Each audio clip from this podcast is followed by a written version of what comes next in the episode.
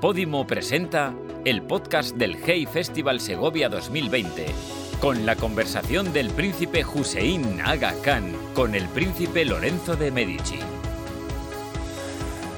Buenas tardes a todos. Gracias por haber venido. Haré una pequeña introducción en castellano antes de pasar al francés. Por los que no me conocen, soy Lorenzo de Medici y mi invitado de esta tarde es un amigo que quiero muchísimo que se llama Hassan Aga Khan. Y vamos a conocerlo en nuestra conversación. Et nous allons donc le connaître tout au long de cet Alors, échange. Hassan, on y est. Hussein, oui. Hussein, Ah, je te dis Hassan. Quoi Tu sais que je t'aime beaucoup te quiero mucho. Muchas gracias, muchas gracias. Yo también. Pero lo que no sabes, en cambio, es que te admiro mucho. ¿Por qué? Pues por tu tard. compromiso, del que hablaremos más adelante, y sobre todo por tu valentía, porque me parece que hace falta mucha valentía eh, para nadar con una ballena de 12 metros o con un eh, tiburón. ¿Nunca tienes miedo? Los tiburones un poco más miedo me dan, pero no las ballenas. ¿Nunca, nunca pasas miedo? Sí, a veces, a veces, pero digamos que en el mar hay poco peligro. Mm, No hay más que en la tierra. Hay muchos menos tiburones que antes, hay cada vez menos eh, depredadores, hay menos presas también y a menudo son las eh, cosas más pequeñas las que dan miedo. Un Nemo, por ejemplo, puede intentar morderte y eh, también eh, se puede tener una anémona que oculta un pez pequeño que te va a morder para defender a los suyos. Así que, eh, bueno, pues eh, una ballena, por ejemplo, a mí me persiguió a dos metros durante dos o tres minutos, 14 metros de largo. ¿Es grande una ballena del agua? ¿Es grande? Sí, y era una ballena jorobada sin dientes y por lo tanto no, no, no me daba ningún miedo, era inofensiva. En Tonga hay ballenas locas y esta la llamaron Crazy Jones porque a menudo en su propio hocico saca a la gente fuera del agua. explicado que una vez habías conseguido ver un tiburón blanco desde una jaula. Eso debe ser una experiencia tremenda. Bueno, solamente los tiburones blancos me, me asustan muchísimo. Eh, hay tiburones tigre, por ejemplo, que bueno, se creen que son peligrosos, pero yo nunca he estado en eh, jaula más que con los tiburones blancos y me asustan mucho, incluso estando en la jaula y los demás no me dan miedo aunque esté fuera de la jaula. Pero son grandes, cuando están cerca impresionan. Los tiburones blancos hasta 5 metros, digamos, suelen tener 3-4 metros, los más largos 5, pero incluso lejos de la jaula me asustan los blancos. Una última pregunta sobre tiburones. Parece que las cifras eh, de, de tiburones que, que matamos eh, todos los años son tremendas. So- 100 millones, 100 millones de tiburones al año, como poco, y hasta 273 millones incluso. ¿Y, y para qué? ¿Y por qué? Por la aleta, se les mata por la aleta. Otros tiburones mueren en las redes de pesca, también son, eh, claro, capturas eh, fortuitas. Eh, algunos incluso los matan para disfrutar, pero normalmente es por, por la aleta. En tus fotos vemos sobre todo la belleza, esos colores maravillosos. Se habla mucho de los mares eh, sucios, contaminados, llenos de plásticos, pero eso en tus fotos no se ve. ¿Eso es porque tú lo has decidido así?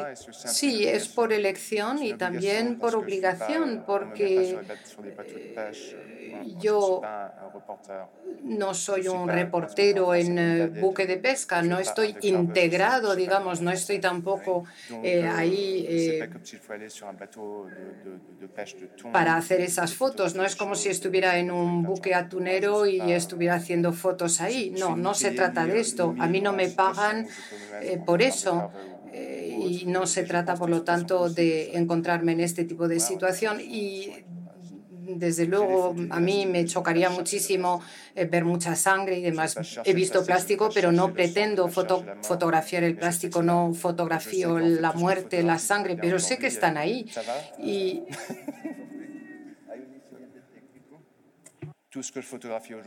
Todo lo que fotografío hoy en día, eh, claro, pues eh, tiene que ver más bien con eh, lo que fotografío es, es vivo, pero evidentemente hay muchos riesgos. los caballitos de mar, por ejemplo, están en peligro. también hay especies de tortugas que están en peligro, muchísimos tiburones. hay una especie que he fotografiado. Los caballitos de mar. Campos. ¿Por qué? Antes había muchos y ahora no hay casi. ¿Por qué? No sé por qué no hay ya. No lo sé. Francamente, no sé. Creo que, que son especies en peligro. Tienes una fundación que se llama Focused on Nature el foco sobre la naturaleza. ¿De qué se ocupa exactamente? ¿Por qué creaste esa fundación?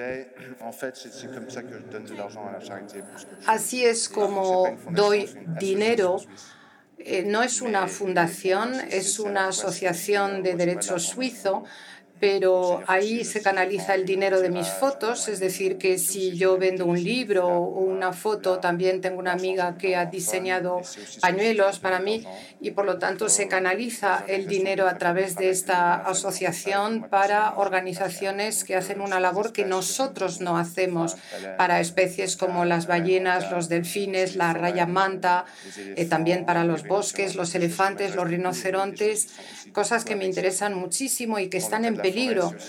Tratándose de los bosques, de la selva, pues eh, también eh, evidentemente se trata de ayudar a los árboles que hacen de sumidero del, del CO2.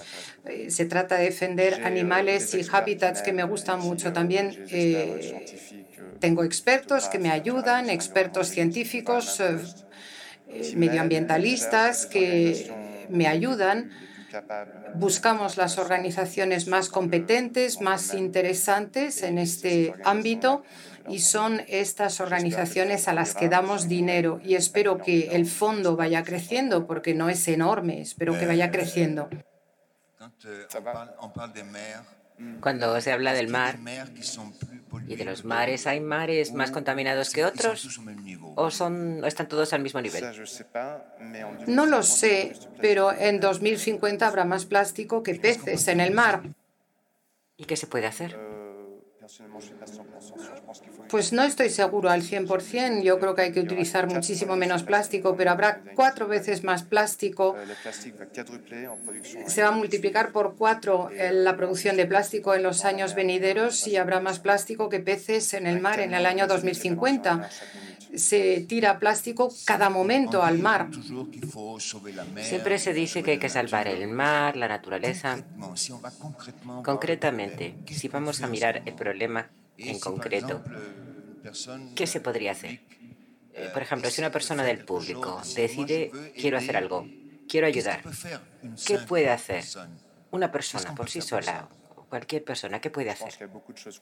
Creo que se puede hacer mucho. Se puede eliminar el plástico, se pueden plantar árboles, se puede dar dinero a las eh, obras eh, caritativas como hago, se puede educar. Para mí la educación es fundamental porque si no se conocen bien los problemas, sí, sí, la educación ambientalista, eh, si la gente no conoce el problema, pues no puede hacer nada.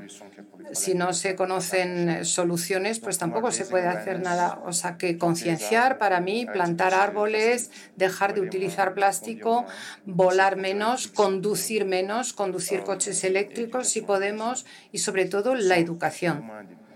Para mí es eh, lo más importante. Hablemos de tu labor como fotógrafo. ¿Cómo se, se, hace uno fotógrafo? Un día me levanto y digo, me voy a ir a hacer fotos submarinas. ¿A ti cómo, cómo fue para ti? Yo empecé en tierra en el año 96, en la selva, en los bosques. Es algo que me interesaba muchísimo. Empecé a bucear en 2009, me encantó.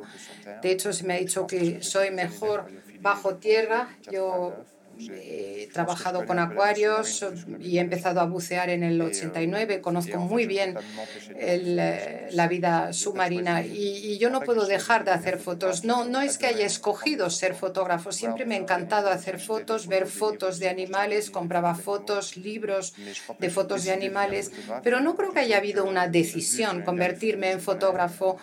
Yo creo que es más bien que me gustaban las fotos que sacaba y, he querido seguir sacando fotos. Me ha parecido que así podía ayudar la naturaleza explicando el medio ambiente a la gente. Eres un experto en submarinismo, ¿no? ¿Cuántos, eh, ¿Cuántas inmersiones habrás hecho en tu vida? Sí, la verdad. Yo creo que conté como mil inmersiones hace 10 años, pero ahora para cada día eh, lo tengo en el ordenador, eh, de día 1, inmersión 1, etcétera. O sea, que lo podría mirar en el ordenador para decirte cuántas veces, cuántas inmersiones tengo desde 2009 con fotos, pero contar las fotos, desde luego, imposible. ¿A, qué edad empezaste el submarinismo? Hace años empecé a bucear. Y desde, bueno, 14 años hasta ahora, pues han pasado 30 años. ¿Nunca has tenido ningún accidente? Pues no sé, una bombona sin aire. O... Alguna vez, mm, en 2015, 2016, hice una inmersión que no conseguía respirar, pero siempre se bucea con alguien y entonces el compañero se dio cuenta y me, me llevó a lo que llamamos un octopus, es decir, un, eh, un aparato de apoyo y así lo pude solucionar. Pero he visto gente, a gente que se hace un lío con el equipo, pero digamos que problemas graves no. Me encantaría que nos recordaras, porque me explicaste hace unos días que ibas nadando y justo te pasó una ballena por debajo. Explícame eso otra vez, por favor, cuéntalo. Sí, estaba en Cerdeña el verano pasado, en Cerdeña, sí, en un barco de avistamiento de ballenas. Me dijeron que había una, una ballena una ballena al lado del barco y me dijeron, pues puedes eh, bucear si quieres. Y la ballena, en realidad, justo cuando me disponía, eh, cuando me disponía a meterme en el agua, pues la ballena pasó por debajo de mí y pude, pude hacer fotos que sacaron, que salieron mal, porque yo estaba tan emocionado, tan contento que no pude ajustar y la verdad es que hice cuatro o cinco fotos que salieron mal. Sí, son unas eh, ballenas enormes. Estas fin whales son las más grandes del mundo, son enormes. Especialmente además verlas de cerca, ¿no? Eh, en el mar, al lado tuyo, que, que en un acuario, supongo, ¿no? Siempre es mucho más impresionante, claro está, mucho más. ¿Cuántas expediciones haces al año? cuando sales a hacer fotos? Tres veces me llevo a unos amigos para ver delfines moteados en Bahamas cada verano.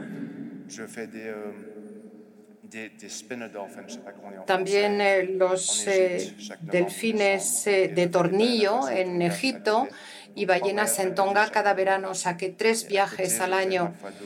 y a veces dos o tres viajes más al año a Bahamas. Y si puedo, un viaje más a algún lugar nuevo que no conozco para ver una especie amenazada o a mí me interesa muchísimo la, la, biodiversidad, o sea que voy a los lugares eh, de más riesgo más interesantes.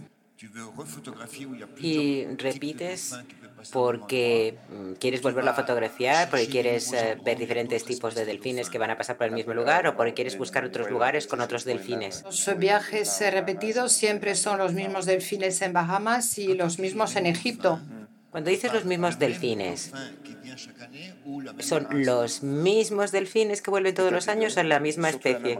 Cosas, sobre todo la misma especie, es decir, el eh, delfín eh, moteado en Bahamas son casi los mismos cada año y tengo una amiga científica que los estudia desde hace 30 años e incluso da nombres a, las crías, tiene fotos de cada delfín, registra toda la información biológica y yo creo que son 300 eh, delfines en Bahamas, casi siempre los mismos. En Egipto 70, 100 delfines que acuden eh, depende de qué momento del año, pero de 70 a 300 delfines. Y yo creo que casi siempre son los mismos. Yo no estoy seguro, pero yo creo que hay algunos que, claro, que se mueren, otros que nacen, pero en cualquier caso siempre es la misma especie. Ahora, nos hablabas de una ballena en Cerdeña. Yo siempre me imaginaba que, que el Mediterráneo pues tenía pocos peces, que, que, era muy pobre en peces y que las grandes especies habían desaparecido, pero sigue habiendo ballenas en el Mediterráneo, sigue habiendo muchas especies. En el cañón de Caprera hay delfines, ballenas, tortugas, eso está a 26 kilómetros de la costa, delfines, ballenas, tortugas, también un tiburón blanco ha aparecido hace poco en un cañón de 1.100 metros de profundidad. 1.800, no, 1.100, 1.100 metros. En la exposición que está aquí al lado, eh, de tus, con tus fotografías, se ven sobre todo focas y se ven peces multicolores. ¿Dónde se tomaron esas fotos? Las focas que se parecen muchísimo a mi perrita, a mi perrita Lisa. Es que se parece muchísimo a mi perrita Lisa. Esto es en México. Los, las focas es en eh, México. Hay una colonia que se llama Los Islotes a una hora de La Paz, donde suelo ir cuando estoy en México las focas, eh, los leones marinos son increíbles, eh, eh, son juguetones, son juguetones. Bueno, y no, y no les da miedo a la gente, ¿no? o, cuando te, te, sumerges te vienen hacia ti? Crías, los ballenatos, las crías de delfín, casi siempre son las crías que tienen, tienen más curiosidad, pero en los islotes creo que hay 3.000 ejemplares en la, en la colonia y gente que bucea todos los días, con lo cual están acostumbrados. ¿Qué es? Es una raya manta. Una raya manta en Maldivas. Esas, esas pican. No, no, en absoluto. No pican estas en absoluto. Es eh, la stingray la que pica. La raya manta no tiene aguijón, no pica. Y luego también tenemos la raya águila que tiene espinas en la base de la cola, pero que no pican. Habría que tocar realmente para que, para que picara esa raya. No, no, la raya manta come plancton. ¿Y qué tamaño tiene? Porque si no, no lo, vemos. La raya manta, 7 metros para las oceánicas, que son las mayores, 7 metros de envergadura, y las del arrecife, pues son 4 metros y medio, me parece, para la hembra y 5 metros para el macho. Esto es una raya de arrecife, 4 metros más o menos. Y si, si, alguien, si no tienes a alguien al lado ni, ni te das cuenta, ¿no? Aquí en esta zona de Maldivas hay 300 eh, rayas mantas. Es un lugar como un, un campo de fútbol y ahí hay estas 300 rayas mantas que comen plancton. Peces multicolores si los si se pescan luego se comen o no. Eh, estos pequeños no creo que se puedan eh, comer. Hay cosas como el mero, por ejemplo, que se come, eh, pero los peces que se comen son de color, son plateados o blancos. Si alguien aquí dijera, bueno, yo quiero salir en, una expedición para ir a ver los corales y los peces, ¿dónde le dirías que fuese? ¿A las Maldivas o a dónde? El coral está muriendo en varios sitios y en Maldivas, pero Maldivas sigue siendo bonito, pero va a dejar de serlo. Papuasia, Indonesia es donde hay más biodiversidad submarina Sí, yo iría ahí. No Australia, porque el 50% del arrecife de coral ha muerto. En Indonesia, Papuasia, en Malasia, es muy bonito. O sea que el arrecife de coral está muriendo en Australia. Era muerto, sí. ¿Cuánto tiempo hace falta para que vuelvan a crecer los corales, para que, para que vuelvan a crecer? Unos corales se crecen más rápidamente, un centímetro cada 100 años, más o menos, un centímetro cada 100 años, o más de 100 años incluso. No soy un experto en coral, pero algunos crecen más rápidamente que otros. En cautividad se puede fomentar el crecimiento. ¿Viste ahí un pez con manchas verdes? ¿Qué es? Esto es un nudibranquio, es un gusano de mar. Un nudibranquio quiere decir que lleva los pulmones en la espalda. Es eh, un pez venenoso porque come esponjas tóxicas, crea su propio veneno, por lo tanto es tóxico, tiene branquias fuera. Esa es la imagen, ¿no? La imagen de la exposición. Sí, esto es lo que llamamos un pez payaso. ¿Qué es? Esto es un gusano plano. Es un, un gusano que se llama flatworm en inglés. Se mete en el agua y, no sabe. ¿Puede tocar esos peces o, no? O mejor no. Sí. Hay muy pocas cosas peligrosas. Los peces escorpión, claro, también morenas, habría que tocarlas para que mordieran y también algunas eh, rayas, eh, la, la, raya que tiene un aguijón, pero digamos que hay poquísimos que son peligrosos. Venosos. Esto es un banco de barracudas en Maldivas. No, en Bahamas. Un pequeño banco. Normalmente no, no, no están en banco, pero ahí sí, ahí sí, tenían esa formación. Antes hablábamos de, de bancos o cardúmenes. Todo el mundo los ha visto en la televisión. Eh, esos bancos que se crean de sardinas todos los años, ¿no? Donde en África del Sur, siguiendo las corrientes, ¿no? ¿Cuántas sardinas habrá ahí? ¿Por qué se reúnen allí? No lo sé, no lo sé, pero eh, me encantaría ir el próximo verano a contarlas, pero no lo sé, francamente no lo sé. No tienes idea. Bueno, bueno, pues un día habría que empezar a contarlas. ¿Y esto qué es? Es ese, son, los, son los que vemos en los acuarios. Se llaman batfish en inglés, platax en latín. Hay muchos en los mares tropicales. Esto es un tiburón. Es eh, una familia que llamamos eh, tiburón plano hay más de 400 especies de tiburones en el mundo. Pero no entiende esto, ¿dónde está? ¿Es la boca? ¿Dónde está? Las branquias en un lado y como un bigote.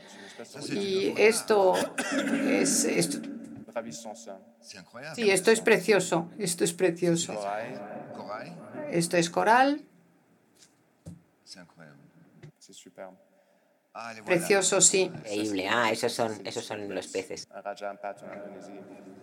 Esto es en Indonesia. Estos son los peces de labios dulces. En Indonesia, en Indonesia hay más de 100 especies de peces de labios dulces, pero esto es en Indonesia, en eh, Raja Ampat. El último paraíso, un lugar fascinante, increíble. Eh, también eh, tengo otros lugares, eh, lo que llamamos eh, buceo en lodo, prácticamente mud diving, eh, pero ahí se encuentran en Lambe, en ese sitio, unos animales increíbles que solo se ven ahí, pero está, está muy sucio, lo llaman realmente buceo de lodo. Cómodo es muy bonito, pero esto es Raja Anpat, que también es muy bonito.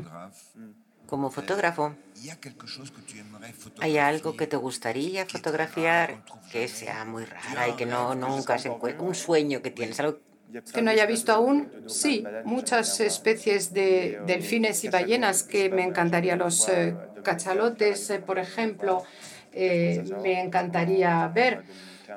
en Azores, por ejemplo, la ballena azul, me encantaría verla. Está en vías de extinción, me encantaría verla.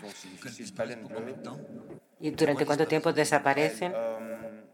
La ballena azul no sé a cuánto baja. La ballena jorobada 45 minutos. Normalmente, digamos que las crías sí que suben eh, después de cuatro minutos, pero los adultos, eh, las eh, jorobadas pueden estar 45 minutos, pero los cachalotes más y otras ballenas hasta hora y media pueden estar debajo del agua. Prefiero una ballena azul. Si buceo son 25 o 30 segundos. Si te empeñas y dices, quiero fotografiar una ballena azul. Primero, ¿dónde irías? A Sri Lanka. Sí, hay muchas. Hay cachalotes, ballenas azules. Y hay Asha DeVos, que es una experta, hay una científica que ha sido galardonada, que sabe muchísimo, que trabaja muy bien, la conozco, pero bucea poco con las ballenas, pero yo creo que hay muchas en Sri Lanka y con una autorización especial quizás se pueda conseguir. En California también creo que hay ballenas azules. Pero creo que hacen migraciones estacionales, ¿no? La ballena jorobada recorre miles de kilómetros desde el Antártico, pasando por Tonga, en Hawái. Eh, hay unas que van hacia el norte, otras hacia el sur, miles de kilómetros cada año. Que hay reportajes y, e informes, investigación sobre los distintos tipos de tiburones y ballenas y demás, pero hay muchísimas cosas que no sabemos. Desconocemos muchísimo. Por ejemplo, de la ballena azul. No soy un experto. ¿De dónde proceden? ¿Dónde nacen? Sabemos bastante en cuanto a la biología, pero no se sabe mucho tampoco sobre reproducción, tampoco se sabe mucho cuando están en aguas muy profundas. Hay muchas cosas que desconocemos, hay muchas cosas que se saben también. Yo creo que hay especies más fáciles de estudiar que otras. Por ejemplo, por ejemplo, si se reproducen en lugares eh, que sean visibles cerca de la costa, la ballena jorobada, por ejemplo, nunca se ha filmado una ballena jorobada eh, naciendo. Se ha filmado el apareamiento, jóvenes con adultos, pero nunca se ha filmado el nacimiento de una ballena jorobada. Y yo creo que las ballenas que, que, que van muy, muy lejos en el fondo del mar, pues no, no las podemos seguir. Hay criaturas que no, no se pueden filmar, hay tecnología limitada, hay especies más cercanas a la costa que eh, se sumergen no tan profundamente. Yo he visto últimamente muchos programas eh, sobre, sobre submarinismo porque me tenía que cultivizar un poco antes de hablar contigo y he visto que en muchos casos eh, precisamente se acercan muchos científicos o muchos fotógrafos a los tiburones para pincharles en el lomo o una, una cámara para poder filmar cosas, pero el animal no sufre. Sí, yo también he visto algo en Costa Rica. A veces le cortan el estómago al, o le abren el estómago al tiburón. No, la gente que lo hace dice que no, no les duele, no les duele.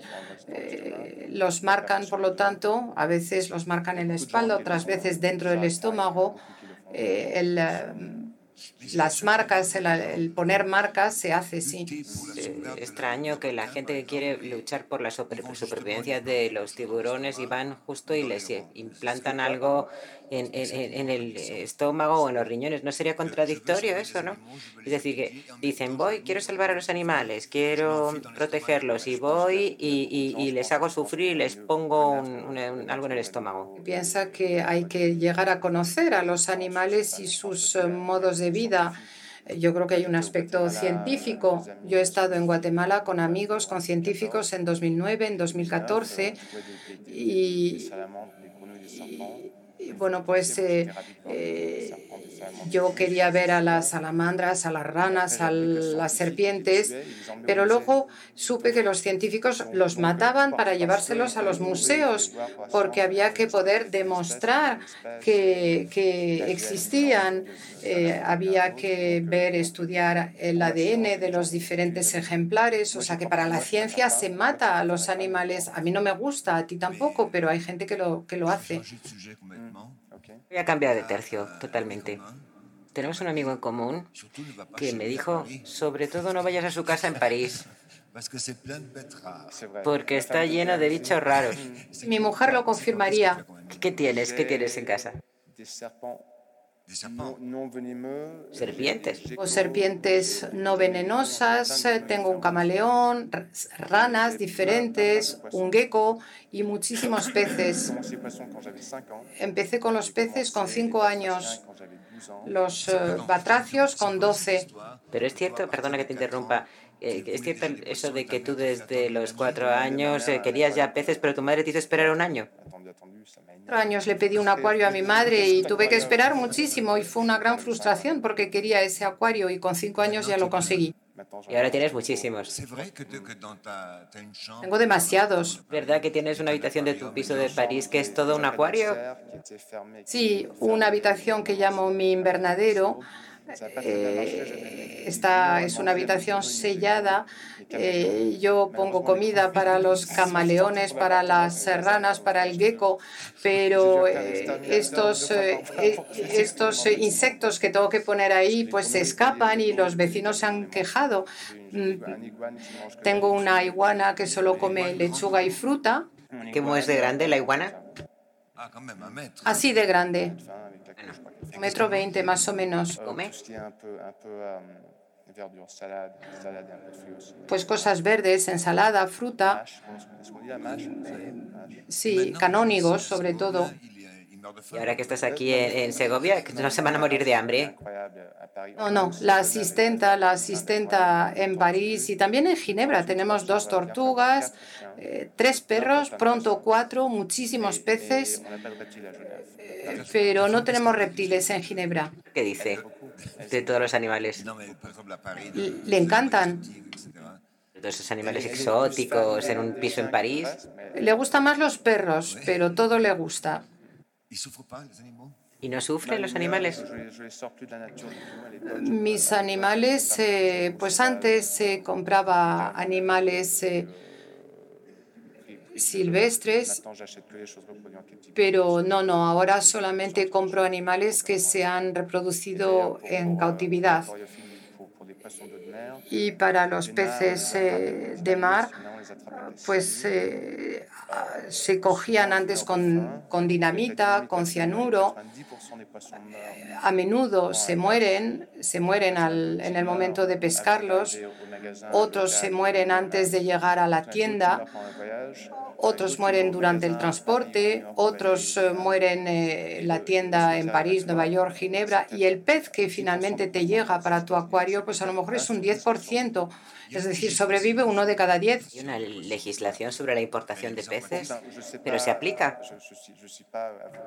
No sé, no soy abogado. Sé que hay, hay, hay, sí, hay algo de legislación. Yo tenía una imagen ante los ojos que eras tú en el Parque Massot con tu iguana dándole un paseíto.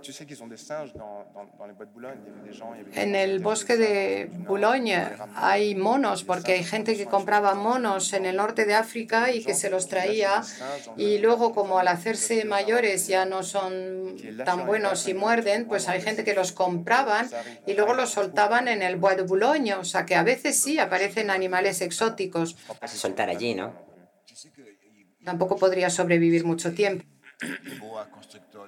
Y ya sabes lo de la, esas, la boa constrictor en, en Florida, pues a veces la sueltan por, por las alcantarillas y ahora parece que hay una plaga. En Florida está también la serpiente pitón,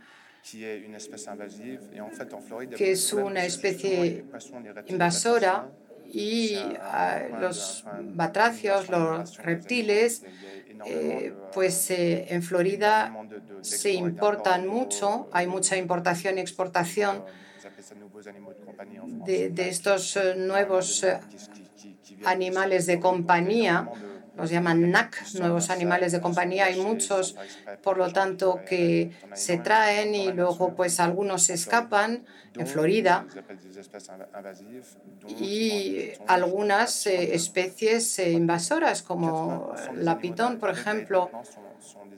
Yo creo que hay el 80-90% de los animales se han introducido, hasta el 80% de estos animales en Florida son especies eh, que son especies invasoras. Y la gente sigue, sigue soltándolos. Eh. Yo creo que no, no es que los suelten, sino que se escapan y luego se reproducen. También pasa lo mismo en Australia, también ha habido eh, los mejillones, también otra, también yo creo que las ardillas eh, grises eh, en eh, Estados Unidos se han extendido en todas partes. En Australia, pues los conejos fue un inglés el que llevó estas, todos estos conejos. Es decir, que llegan los animales a todos los países. Voy a hacer una pregunta muy difícil, muy difícil esa pasión que tienes por los peces. Oye, explícanos esto. ¿eh? ¿Esto, qué es? Esto es un dugongo. Es un dugongo muy conocido. Bueno, este es un poco diferente del de Florido, es una vaca de mar que no deja de comer, se come algas y hierba marina. Mide cuatro metros, cuatro metros, es enorme. Es como, es una vaca de mar, un dugongo. Y eh, dicen que las eh,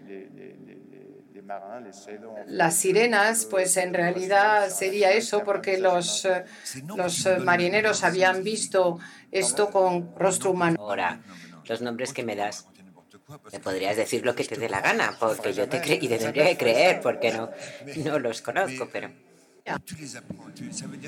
Pero, ¿dónde los aprendes? A ver, tú has estado investigando, has estudiado, has, eh, te has interesado. ¿Cómo, cómo ha, sido todo esto? Estudiando con acuarios y se utiliza el nombre latín para estudiar los animales y los peces, porque los peces suelen tener nombres diferentes en los diferentes países, con lo cual se usa el nombre en latín. Para los animales en Francia, en Suiza, pues se utiliza el nombre latín. Yo buscaba el nombre latín y luego, bueno, pues los nombres latín, en latín se aprenden bastante rápidamente. Eh, eh, rayado pues es la misma palabra, moteado también, es decir, que cada vez vamos conociendo más, pero estudiando animales pues he estudiado los nombres en latín. Eh, un tiburón acompañado por es un tiburón que está desapareciendo ahora esto es el dugongo otra vez. El tiburón que hemos visto pues eh, eh, ha desaparecido el 97 de la población en 30 años. Es uno de los que más me gustan. El que acabamos de ver realmente está en vías de extinción. La vaca marina, otra vez, siempre acompañada por estos peces. Y rémoras. Eh, ¿Que son simplemente peces que les acompañan o, que se comen los microbios o, qué? Eh, residuos, desechos y se desplazan gratuitamente y comen gratuitamente. ¿Eso qué son, los ojos o la nariz? Parecen válvulas, ¿verdad? Se, creían, se creía que las eh, rémoras eran animales que solamente aprovechaban el eh, huésped y no le dañaba, pero ahora decimos que son parásitos porque a veces donde se pegan, pues se causan una herida que se puede infectar. Y, y, mientras está la rémora, pues la llaga permanece abierta, o sea que ahora se considera que la rémora es un parásito. Impresionante, ¿eh? La ventosa es eh, en realidad una aleta dorsal, eh, ahora es una ventosa. ¿Y esto qué es? Esto es el dugongo, la vaca de mar. Ah, sí, y aquí tenemos la, la tortuga con una rémora también. ¿De dónde viene esa pasión por, la, por el mar. Llevo tantísimo tiempo que no podría contestar Cousteau, Attenborough, fotos del National Geographic, libros, acuarios. Con 14 años empecé a bucear, eh, ahondé en mis conocimientos, empecé a sacar fotos, empecé a viajar, explorar sitios nuevos. Ahora es eh, fotos, animales, naturaleza. Eh, digamos que es como un círculo virtuoso. Cuantas fotos hago, cuantas más fotos hago, más me gustan los animales, más conozco. Pero al principio fueron Cousteau y Attenborough lo, lo que me apasionó. ¿Y crees que Cousteau te influyó entonces? Cousteau ha tenido influencia en todos. ¿A ti no? A mí todo el mundo me interesa. Me interesas tú. ¿Te influyó? Más Cousteau, más Attenborough. Influido en mí pero Attenborough no iba bajo, bajo el, el, agua, no, no iba bajo el mar. A mí me encanta también la selva tropical, me encantan los elefantes, los rinocerontes, los guepardos, leopardos, pero creo que saco mejores fotos submarinas y tengo más experiencia además. Amigo, viajando, nuestra amiga la vaca Sí, la sirena. ¿Te, puedes imaginar que eso se confundió con una chica guapa con cola de pez? Porque se cree que la leyenda de las sirenas viene de esto. Leyendas de los marinos, ¿no? Sí, los marineros que no habían visto chicas desde hacía muchísimo tiempo, evidentemente. Y, con eso pues han visto una chica con, con cola de pez. ¿no? Cuando vas a, bucear, eh, ¿te has llevado alguna sorpresa? ¿Algo que no, no conocías, no sabías, algo inesperado? Siempre, y siempre me encanta ver especies raras o en vías de extinción. Vemos cosas que hemos visto a lo mejor en un libro o en la televisión, pero que sí, ocurre a menudo. Pero bueno, ahora ya voy conociendo muchas cosas porque empecé con 14 años. Tu madre esperó un año antes de permitir el, acuario. Yo creo que mamá nos está viendo en YouTube. Hola, hola mamá. Bueno, pues te lo, te lo consintió después de un año. después de un año te ofreció, te regaló el, el acuario y ahora que ya has hecho todo ese recorrido, ¿qué piensas? ¿Que lo lamenta? ¿Lo lamenta amargamente? Que se alegra porque la pasión haya durado. Esta noche se lo preguntaré, mañana si quieres te lo digo. Yo creo que sí, que se alegra. Yo creo que se alegra porque le gusta muchísimo la naturaleza también, también le preocupa el medio ambiente y la vida terrestre o, o marina. Creo que piensa también que he gastado mucho dinero, que he comprado muchísimos animales, eh, muchos han muerto en parte porque es muy difícil traerlos, transportarlos sin perjudicarlos. Muchos han muerto, le ha dado mucha pena, pero después de 30 años yo creo que ha constatado que también hago cosas muy buenas con, con lo que he vivido, con mi experiencia, con mis fotos. Cuando hablas de importar animales para quedártelos tú, ¿no? En tu casa. Sí, cuando la gente importa, trae. Por eso he dicho que ya no me traigo, ya no traigo animales eh, silvestres porque por ejemplo, un pez que se captura en Indonesia, que pasa por Singapur entre de llegar a, antes de llegar a Ginebra, París, pues pasa muchísimas horas en una bolsa, eh, se, le, se, le mueve muchísimo, cuando llega a la tienda a lo mejor ya está muriéndose de hambre porque no ha comido desde entonces. Eh, si se le ha pescado con determinados medios, pues a lo mejor ya está enfermo, deja de comer eh, con lo que ha comido, no ha comido. El plancton, por ejemplo, no sobrevive en el acuario, o sea que cuando llega al acuario no hay plancton. Por muchos motivos, un animal cogido en, eh, en, eh, en el mar puede morirse. Yo cuando era más joven era un poco tonto porque compraba ranas silvestres, compraba 20 a lo mejor y después de un tiempo me quedaban 3. Eh, 17 se habían muerto por el estrés o por enfermedad o por hambre y, por, por tanto dije de hacerlo. ¿Y crees que, que es porque las sacaron de su, de su entorno natural? ¿no? O sea, que lo mejor sería dejarlas allí, ¿no? hay especies que están en vías de extinción, que, que tienen una población muy reducida porque se han sacado demasiado.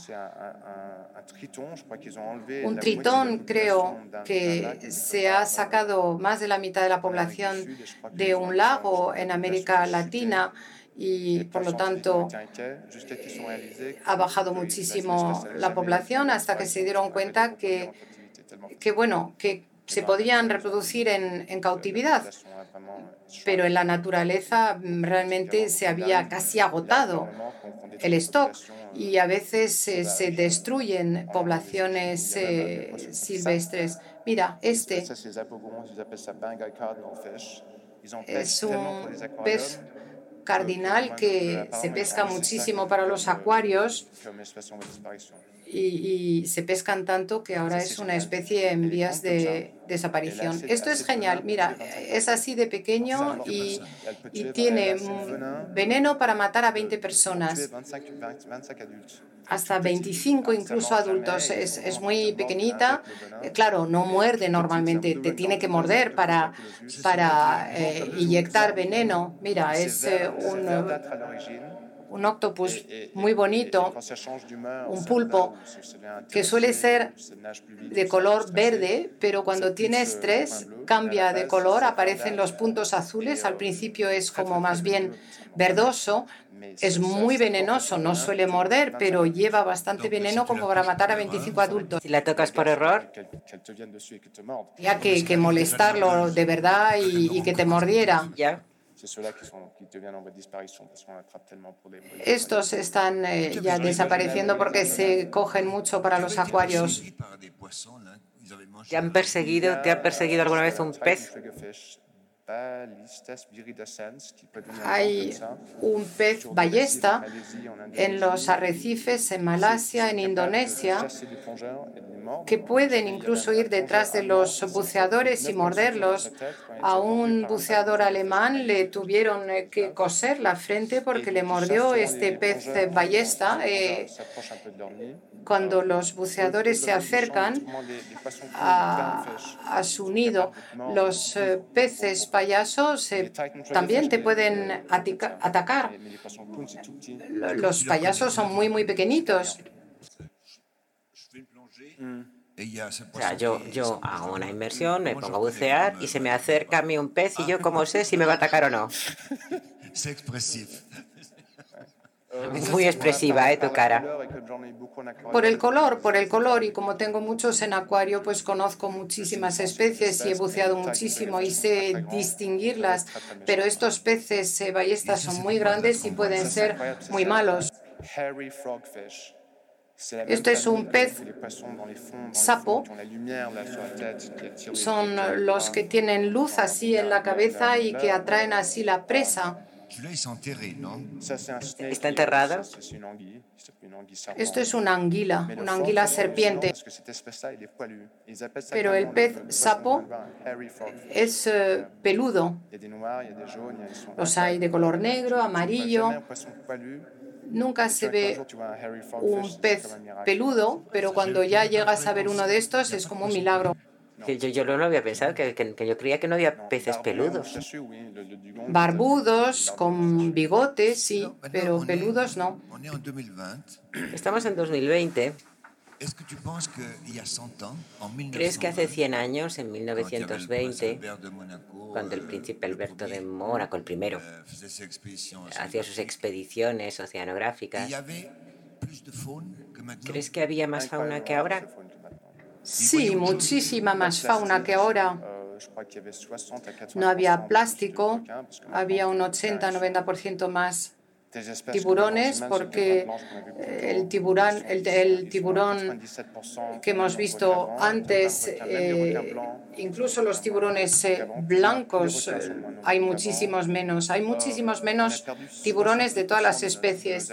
Hemos perdido el 80% de los animales en el 68%, yo siempre he dicho el 60%, 60% de la fauna ha muerto en 40 años, pero he visto ya que el 68% ha desaparecido en 40 años. Estamos desapareciendo, estamos extinguiendo toda esta fauna.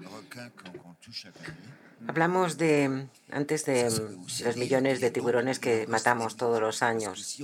Aún así, quedan millones, porque si, si matamos millones y quedan millones, porque debía haber muchos. Mata antes de que se puedan reproducir. ¿Cuántas crías tiene un tiburón al año? No lo recuerdo, pero el tiburón ballena es el que más, más se reproduce. Se encontró una hembra muerta y eh, se dijo que se pensaba que era tres veces más de lo que se pensaba. Sí, el mayor, el mayor, la mayor, el mayor pez del mundo que solo come eh, plancton, también el tiburón peregrino es el segundo más grande. Bueno, eh, sí, un, un tiburón ballena, sí, varias veces la primera vez en, en, el 95 y luego en México también hay una enorme cantidad al lado de Cancún, 300 o 400. ¿Y en el Caribe, al lado de Cancún? En México, 300 o 400 ejemplares en julio, agosto que se agrupan para comer plancton. Ahora hay muchos eh, turistas. Es un poco triste porque en aquella época creo que solo había 20 barcos para avistarlos, pero ahora me parece que hay cientos eh, de personas que vienen. ¿Les asusta?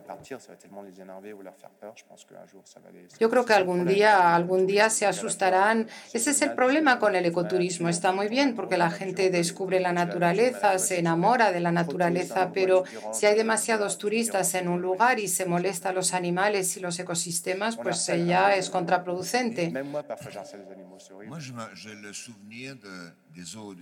Yo me acuerdo de las aguas eh, caribeñas como, bueno, como aguas muy cálidas. Ese tipo de ballena, por lo tanto, no va en busca de las corrientes frías. El tiburón ballena no. El peregrino, el basking shark, que está el, el Los, los peregrinos están ahí en, pero los, la mayor parte de los que conozco están en el trópico. Pensaba que hacía más bien la, la ruta atlántica, siguiendo las corrientes hacia el norte. Yo no conozco a fondo todas las especies. ¿Esto qué es? Rinóforos es lo, lo que tienen estos peces, es un órgano sensor, en realidad es un, es un animal eh, es como una especie de babosa ciega en realidad. Esto es el, el pez de sapo. Vale, que se nos ha acabado el tiempo, desgraciadamente. No, muchísimas gracias a ti por venir. Es que se, se, nos ha acabado esto tan rápido que ni me he dado cuenta. Si, si me pasa el tiempo volando cuando estoy contigo. Genial. Muchísimas gracias, de verdad. Muchísimas gracias a ti. Gracias a todos.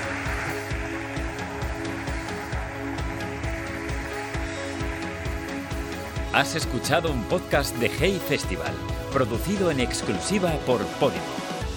Descubre miles de podcasts y audiolibros exclusivos en podimo.es.